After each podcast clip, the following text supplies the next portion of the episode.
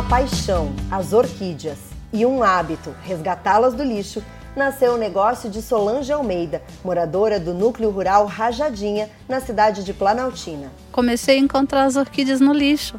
Estranho até falar isso, mas eu acredito que não, é, não seja uma experiência só minha. Algumas das pessoas que estão ouvindo aqui já se depararam com uma orquídea no lixo. É uma plantinha viva e que alguém não conseguiu identificar o valor dela como ser vivo. Claro que eu não deixava no lixo sempre que eu via e eu comecei a recuperá-las. Solange é a idealizadora e proprietária do Sol Orquidário, onde cuida de plantas abandonadas e doadas, recupera flores de pessoas que não conseguiram cuidar direito, ensina a maneira correta de cultivar orquídeas e também vende várias delas. Eu sou Graziela Andreata e este é o podcast Histórias e Saberes do Campo, produzido pela Emater do Distrito Federal. No episódio de hoje, a gente vai conhecer o trabalho da Solange e também aprender um pouco sobre como cuidar de orquídeas. Quem entrevistou a produtora de flores foi Joelma Pereira.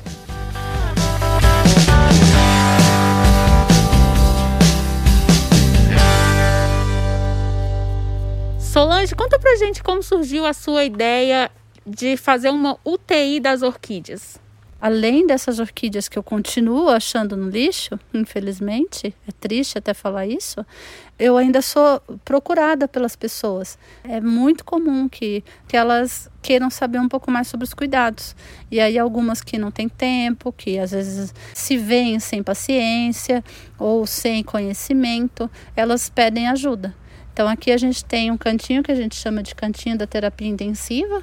A gente trata todas as orquídeas que a gente entende que está passando por um processo de recuperação. E quais são os principais cuidados, assim, os principais casos que chegam e como você trata eles?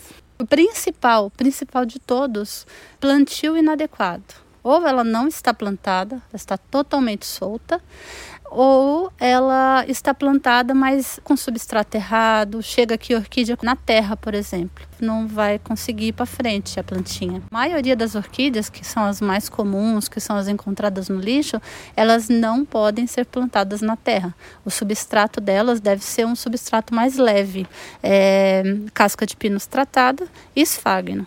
Hoje você tem quantas orquídeas aqui na UTI? Tem aproximadamente 100 orquídeas quais são os principais cuidados que uma pessoa que gosta e tem orquídea em casa deve tomar? Tanto seja em apartamento, seja em casa, tem alguma é, diferença de tratamento? O primeiro ponto que eu observo aqui, ponto crítico dos cuidados das orquídeas, é o plantio indevido. O segundo é onde elas são cultivadas. As orquídeas elas não sobrevivem ao sol é, direto. Na natureza, elas vivem num tronco abaixo da copa das árvores, né? Então elas precisam dessa sombra, é, mas elas precisam de iluminação natural. Não é a luz de um apartamento, a lâmpada de um apartamento, que vai proporcionar a iluminação que elas precisam.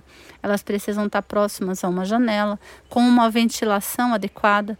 Então, a luminosidade é algo que é essencial para a floração. E me diz uma coisa, Sol, você é, aqui no Sol Orquidário, o que que você oferece para os seus clientes? Além da UTI, que como você explicou aí, que tem esse serviço de que a pessoa não dá conta, tá, a planta está morrendo, ela não está dando conta, ela pode trazer a planta. Tem o serviço de venda de orquídeas. E o que mais você oferece de atrativo aqui no Sol Orquidário? É, eu acho que a experiência que a pessoa tem aqui né, ela consegue vivenciar um pouquinho do processo como um todo das orquídeas, né?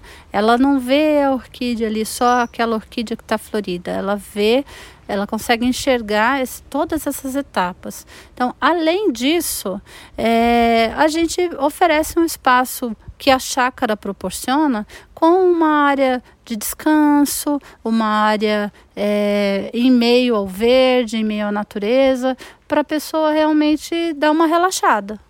Perfeito, Sol. Muito obrigada pela sua participação no podcast dessa semana. Muito obrigada, João. Eu que agradeço vocês. É sempre um prazer estar com vocês.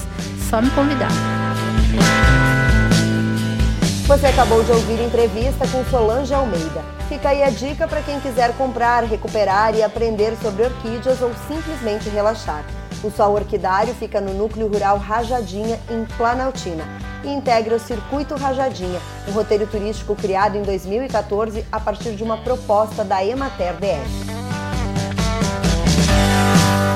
Esta edição do podcast Histórias e Saberes do Campo, produzido pela Emater do Distrito Federal, fica por aqui. Até o próximo episódio.